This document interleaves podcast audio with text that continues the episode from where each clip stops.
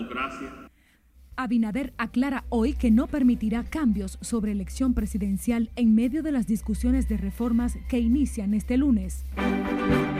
Mañana nuestro partido ya trazará, digamos, PLD decide ir al diálogo con el gobierno, donde trazará la primera línea sobre su asistencia. Tenemos que tener árbitros que sean imparciales. Leonel Fernández enviará comisión a reunión que impulsa el gobierno, mientras crecen las expectativas de distintos partidos. Por ser un, es un esquema de soborno transnacional. Juicio Odebrecht reinicia mañana etapa final con la defensa del ex senador Andrés Bautista. Tragedia, dos muertes en medio de accidente y un asesinato de joven encontrado en la autopista Duarte.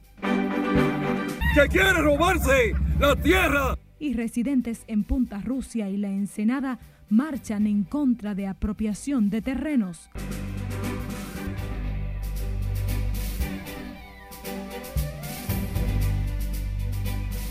Muy buenas noches, gracias por acompañarnos en la jornada de fin de semana de Noticias RNN.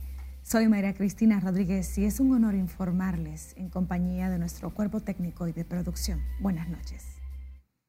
Iniciamos esta emisión de noticias con la carta que envió el presidente a Rafael Toribio, presidente del Consejo Económico y Social, para aclarar que en el diálogo con el liderazgo nacional no aceptará cambios sobre elección presidencial Explica el mandatario en la misiva que, no, que la convocatoria está hecha para hablar de los problemas de la gente. Por ello, pide se invite al mayor número de sectores. El presidente de la República, Luis Abinader, dejó claramente establecido que en el diálogo con el liderazgo nacional que inicia mañana no aceptará ni apoyará ningún cambio a la Constitución sobre la elección presidencial. Agrega el presidente que de la reforma queda fuera cualquier aspiración partidista personal o que no sea del interés prioritario para el conjunto del país en este momento. Y el Partido de la Liberación Dominicana designó este domingo una comisión para participar en el diálogo nacional convocado por el Poder Ejecutivo para impulsar al menos 12 reformas institucionales. Margaret Ramírez estuvo en el lugar y tiene la historia. Mañana vamos Mañana vamos al diálogo nacional. El secretario general del Partido de la Liberación Dominicana encabezará la comisión escogida por el Comité Político para fijar posición ante el seno del Consejo Económico y Social sobre las reformas. La comisión la integran además Cristina Lizardo, Francisco Javier García, Rafael Paz, Johnny Pujols y Juan Ariel Jiménez. Aquí hay un Estado moderno y lo reconocen el mundo entero prácticamente. Entonces, nosotros no queremos adelantarnos. Vamos mañana dentro del mejor espíritu, pero, pero, poniendo claro desde ahora que los intereses de la sociedad dominicana serán los intereses del Partido de la Liberación Dominicana. Entre las reformas propuestas destacan la Constitución para consolidar la independencia del Ministerio Público, una reforma fiscal policial, una al sistema de salud, al código laboral, al transporte y los hidrocarburos. Quien está convocando es el presidente de la República y el PRM. Ellos hablan de la segunda refundación de la República.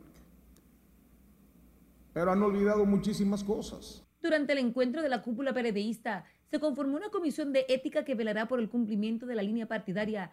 Esto después que varios diputados votaron a favor del estado de emergencia. Lo que queremos dejar claro es que línea de partido, línea asumida. Pero como dijimos, como dijimos, le toca ahora al Comité Central completar el Tribunal Nacional de Disciplina y Ética. Vamos a conversar con el compañero presidente del partido para hacer esa convocatoria aquí en la Casa Nacional. El Partido de la Liberación Dominicana también insistió en la necesidad de respetar los empleados de carrera y el pago de las prestaciones a los desvinculados. Margaret Ramírez, RNN. También el partido Fuerza del Pueblo enviará una comisión al diálogo de este lunes donde no participará su presidente Leonel Fernández. La comisión que se sentará en la mesa del diálogo sobre reformas estará encabezada por Radamés Jiménez como coordinador Roberto Rosario Márquez, Natanael Concepción y Daniel Beltré. El Poder Ejecutivo, a través del Ministerio Administrativo de la Presidencia, convocó a los partidos políticos con representación en el Congreso para mañana a las 10 de la mañana al inicio del diálogo en el Consejo Económico y Social.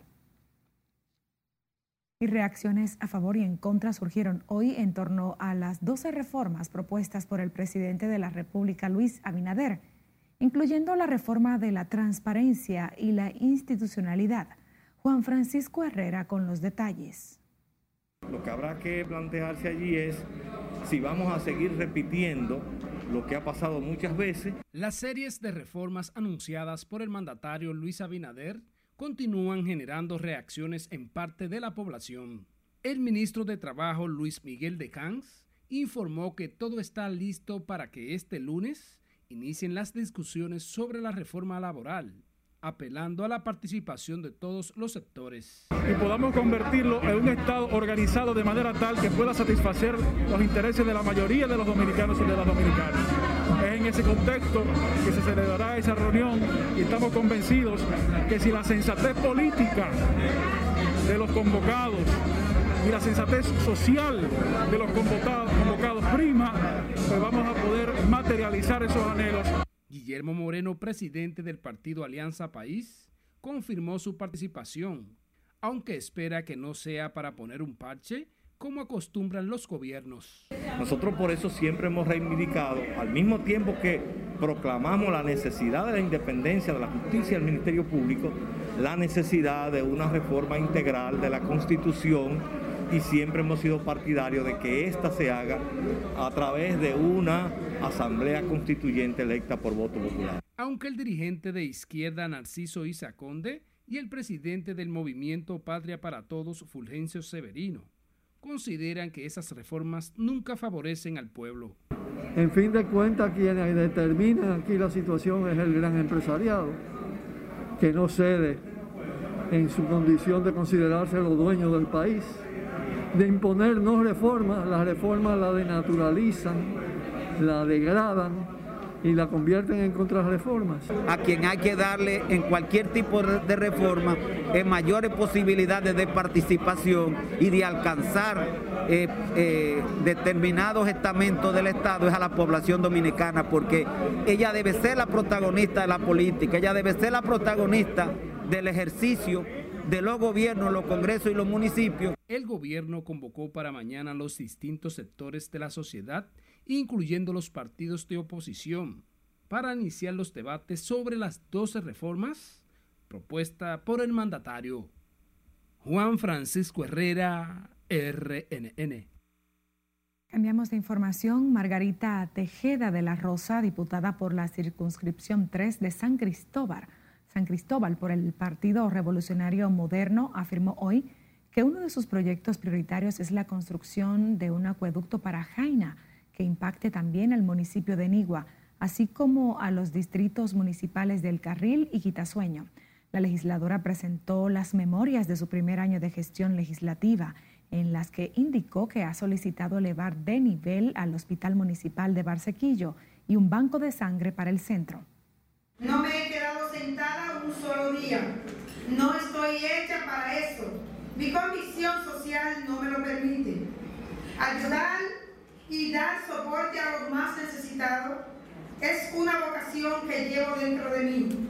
Hemos depositado en la Secretaría General de la Cámara de Diputados alrededor de una veintena de proyectos y resoluciones, algunos de los cuales ya se han realizado y en otros casos están en fases de proyectos. Al presentar las memorias de su primer año de gestión legislativa ante la Cámara de Diputados, indicó que ha sometido ante el Pleno unos 15 proyectos y ha participado activamente en seis comisiones, una de ellas la bicameral que estudia la modificación a la Ley de Seguridad Social. Resaltó los proyectos en favor de su comunidad que ha presentado en la Cámara Baja y la línea legislativa trazada para, junto al gobierno, lograr el desarrollo social y económico de Jaina, Anigua, El Carril y Quitasueño. El decano de la Facultad de Ciencias Económicas y Sociales de la Universidad Autónoma de Santo Domingo, Alexi Martínez, valoró el ritmo ascendente que lleva la economía dominicana, aunque reconoce no ha sido fácil en medio de la pandemia del COVID-19. El economista dijo que existen todavía retos importantes que superar para lograr la meta propuesta por el gobierno.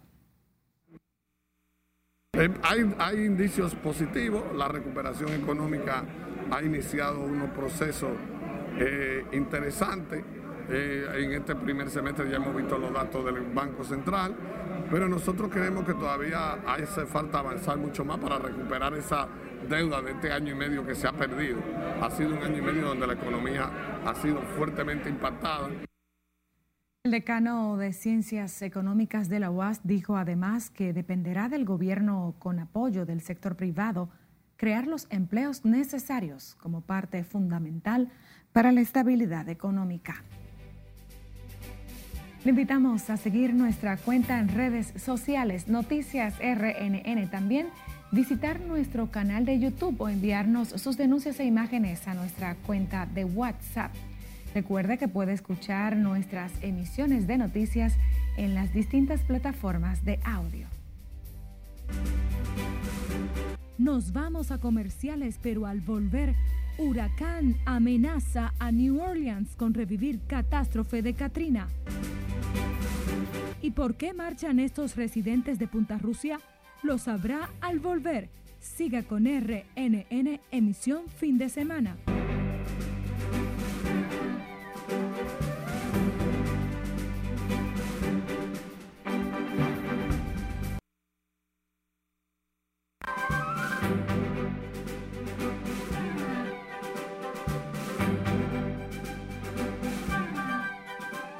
El presidente de Estados Unidos, Joe Biden, recibió en Delaware los féretros de los 13 soldados muertos en el atentado del aeropuerto del jueves en Kabul, donde perdió la vida una dominicana. Cesarina Ravelo aborda este y otros temas en el resumen internacional de RNN. La Casa Blanca anunció la mañana de este domingo el cambio en la agenda del presidente para dar a conocer que Joe Biden y su esposa, la primera dama Jill, recibirían los cuerpos de los fallecidos, quienes se reunieron previamente a puerta cerrada con las familias de los soldados. Tanto Biden como la primera dama fueron vestidos de negro como señal de luto por la pérdida de los militares en el atentado de Kabul. Unos 250 estadounidenses quedan por ser evacuados y en total Estados Unidos ha liberado a unos 5.500 ciudadanos desde el 14 de agosto. Al menos cinco civiles, tres de ellos niños, murieron este domingo tras una explosión en una vivienda cerca del aeropuerto internacional de Kabul, donde las fuerzas internacionales llevan a cabo la fase final de las evacuaciones. La explosión fue causada por un cohete que golpeó una casa ubicada en el distrito 15 de la capital. El ataque ocurre a 24 horas de la advertencia hecha por el Pentágono sobre amenazas creíbles contra su misión en Afganistán que se centra en el aeropuerto de Kabul. El huracán extremadamente peligroso Ida de categoría 4 tocó tierra en Luisiana, Estados Unidos, con vientos máximos sostenidos de 150 millas por hora y ráfagas aún más intensas. El gobernador de Luisiana ordenó evacuaciones anticipadas. Ida, que amenaza a Nueva Orleans, podría revivir la tragedia causada hace hoy justo 16 años por el huracán Katrina, en la que murieron más de 1.800 personas. Mientras que la tormenta tropical Julián se formó en el Atlántico sin representar amenaza para la Tierra, por lo que no se emitieron alertas. Se prevé que la tormenta se disipe para este lunes.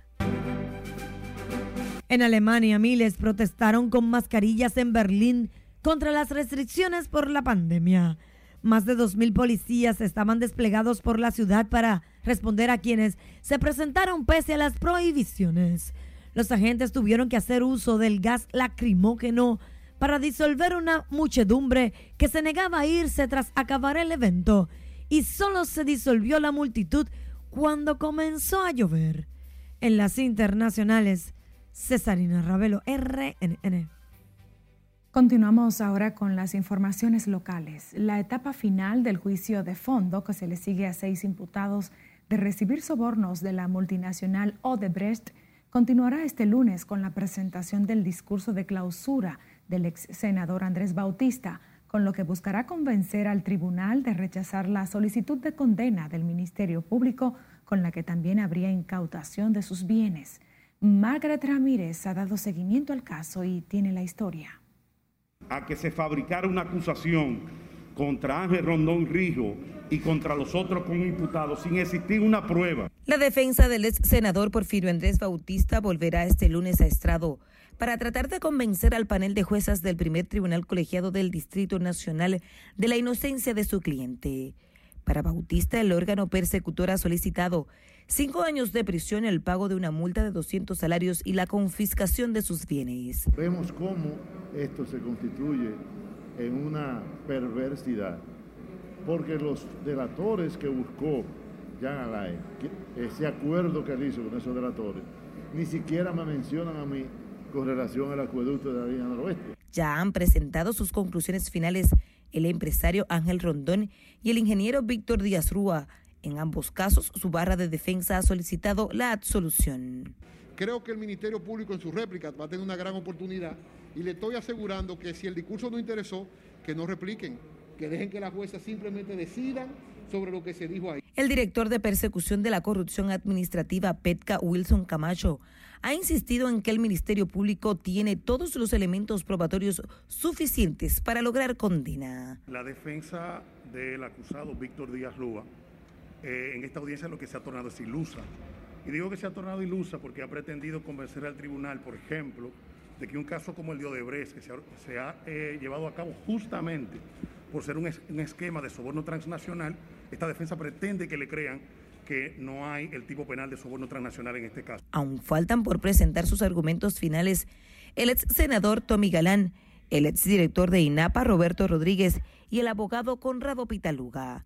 La audiencia está pautada para las 9 de la mañana de este lunes. Margaret Ramírez, RNN. Pasamos con el presidente Luis Abinader, quien emitió este domingo el decreto 533-21 que ratifica el administrador de la Lotería Nacional, Teófilo José Abraham Leo Tabar Mansur. Además, mediante el mismo decreto, el mandatario creó un consejo consultivo cuyas funciones serán honoríficas de conformidad con la ley. Este Consejo Consultivo brindará asesoría y acompañamiento a las autoridades de la Lotería Nacional en el diseño de las políticas públicas pertinentes para la mejora de sus procedimientos internos y la prestación de un servicio público eficiente y oportuno. Pasamos con un trágico accidente ocurrido la mañana de este domingo que dejó un saldo de dos muertos. El accidente ocurrió en la autopista 6 de noviembre en el tramo Yaguate-San Cristóbal donde perdieron la vida al instante las víctimas. La pareja se transportaba en el vehículo marca Honda modelo Civic color gris, placa A876043. Y la Policía Nacional investiga el homicidio de un joven de 24 años cuyo cadáver fue encontrado tirado en el kilómetro 61 de la autopista Duarte del Distrito Municipal San José del Puerto en Villa Altagracia. El cuerpo de Arisdahuel Acosta Báez fue hallado por una unidad de la Comisión Militar y Policial de Seguridad Vial del Ministerio de Obras Públicas, boca abajo y con un arma cortopunzante incrustada en el su pecho. Según se informó, el joven trabajaba para una compañía que proporciona servicios de transporte vehicular como taxista. Seguimos con la Policía Nacional que apresó a dos personas que se dedicaban a comercializar celulares robados en la ciudad de Santiago.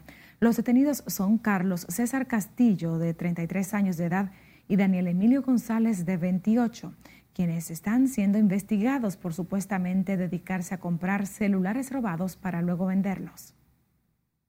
De acuerdo a la denuncia presentada por el representante del establecimiento, quien denunció que mientras empleados se encontraban recibiendo un pedido y sin que estos se dieran cuenta, desconocidos sustrajeron una caja con 37 celulares. Policía activa la localización de Amauri Polanco para apresarlo y someterlo a la justicia.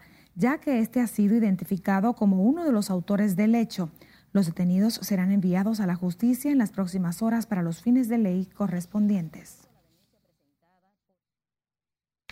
Siguiendo con más, el vocero del Frente Amplio de Lucha Popular, Falpo, Israel Ramírez, espera que sean incluidas las tres causales en el proyecto de reforma del Código Penal, ahora que se retomarán las discusiones en el Senado de la República. Considera que no se puede dejar de lado dichos puntos en el nuevo Código Penal. Lo que nosotros entendemos que se debe es eh, entregar a la población un código penal que represente los intereses de la población, no de un sector. Eh, uno de los principales que ha impedido que se nuevamente se, modifique el código penal está principalmente en las tres causales. El del Frente Amplio habló del tema luego de participar en el homenaje póstumo al fenecido secretario general del Movimiento Popular Dominicano, Brígido Peguero, quien falleció el pasado mes de julio por el COVID-19.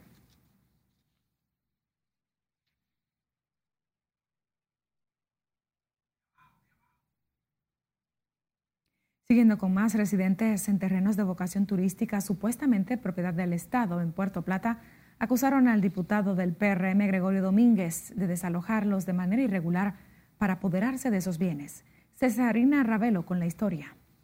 ¡Que quiere robarse la tierra de la Ensenada! Son familias que ocupan las tierras de las playas Punta Rusia y la Ensenada hace casi cuatro décadas. El gato se ha empoderado de esa jurisdicción para desde ahí hacerle maldades a la gente de Punta Rusia, la Ensenada y todo el entorno de la Isabela. Ya tenemos que paralizar esto.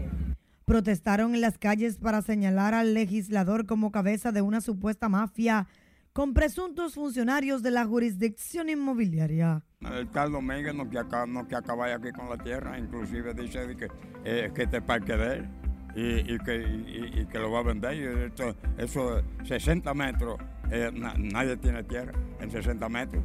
En, en, 60, los 60 metros es tierra del Estado. Es decir, que nosotros esperamos que el señor, el presidente, eh, no meta la mano lo más pronto que se pueda. Algunos de los manifestantes denuncian que han sido despojados de viviendas construidas hace decenas de años. Hicieron un urgente llamado al presidente Luis Abinader. Queremos informarle al mundo entero que le estamos pidiendo a nuestro señor presidente de la República que esta situación se termine, señor. Que nos dé la esperanza de que la sangre no corran en esa playa tan lindas como son la playa de la Ensenada. Según los manifestantes, el diputado Gregorio Domínguez se ha apoderado de millares de tareas propiedad del Estado, incluidas áreas protegidas. Advirtieron con tomar acciones más drásticas para reclamar el cese de los despojos irregulares de sus propiedades. Cesarina Ravelo, RNN. El ministro de Obras Públicas de Ligna Ascensión salió al frente a las críticas que hizo el Partido de la Liberación Dominicana de que el gobierno tiene pocas obras que presentar al país. El funcionario dijo que no solo se ha dado seguimiento a obras de infraestructura que el PLB dejó inconclusas, sino a otros proyectos. Primero hemos estado concluyendo obras. El pasado domingo nosotros entregamos la importante carretera turística eh, parece que esas personas que dicen esto no viven en el país. Y lo segundo es que cualquier obra de infraestructura importante son obras de dos o tres años. Que, y este gobierno apenas acaba de recién cumplir su primer año. Que eh, nosotros nos sentimos satisfechos con lo que hemos venido desarrollando, sobre todo porque hemos mantenido una política de continuidad del Estado. El ministro de Lignia Ascensión dijo además que avanzan a buen ritmo los trabajos en las circunvalaciones de Azua y Baní, obras de gran impacto para esas provincias. Cambiamos el curso de las noticias. El colectivo de organizaciones de gays, lesbianas, bisexuales, transexuales, transgéneros, intersexuales y queers de República Dominicana realizaron este domingo la decimatercera caravana nacional del orgullo LGBTIQ para llamar la atención de las autoridades sobre sus derechos. Juan Francisco Herrera estuvo en la actividad y preparó la siguiente historia. De la diversidad de una población que está reclamando ser incluida. Con coreografías y consignas, el colectivo de gays, lesbianas y bisexual celebraron su tradicional caravana como una forma de alzar sus voces en contra de la discriminación que consideran les quieren suprimir en el nuevo Código Penal. Pues que desarrollen el rol para el que fueron elegidos, que es el proporcionarnos a todos y todas de leyes que garanticen nuestro bienestar y el ejercicio pleno de nuestra ciudadanía, sin necesidad de que tengamos que asumir posturas que un grupito conservador se ha empeñado en mantener y en imponer tradicionalmente. En la caravana llena de color, bailes y atractivos atuendos, según sus colaboradores, es una manifestación social festiva y de reivindicación. Entendiendo que somos estigmatizados, discriminados por nuestra orientación sexual y identidad de género, como le decía la encuesta eh, nacional LGBTI. Para nadie es un secreto que los LGBT en República Dominicana no tenemos acceso a la educación, empleo, justicia, como otros derechos fundamentales y constitucionales. Otros destacaron su apoyo a la actividad para demostrar la representatividad de su comunidad. Yo quiero que tú nos apoyes. ¿Cuánta discriminación tengamos nosotros?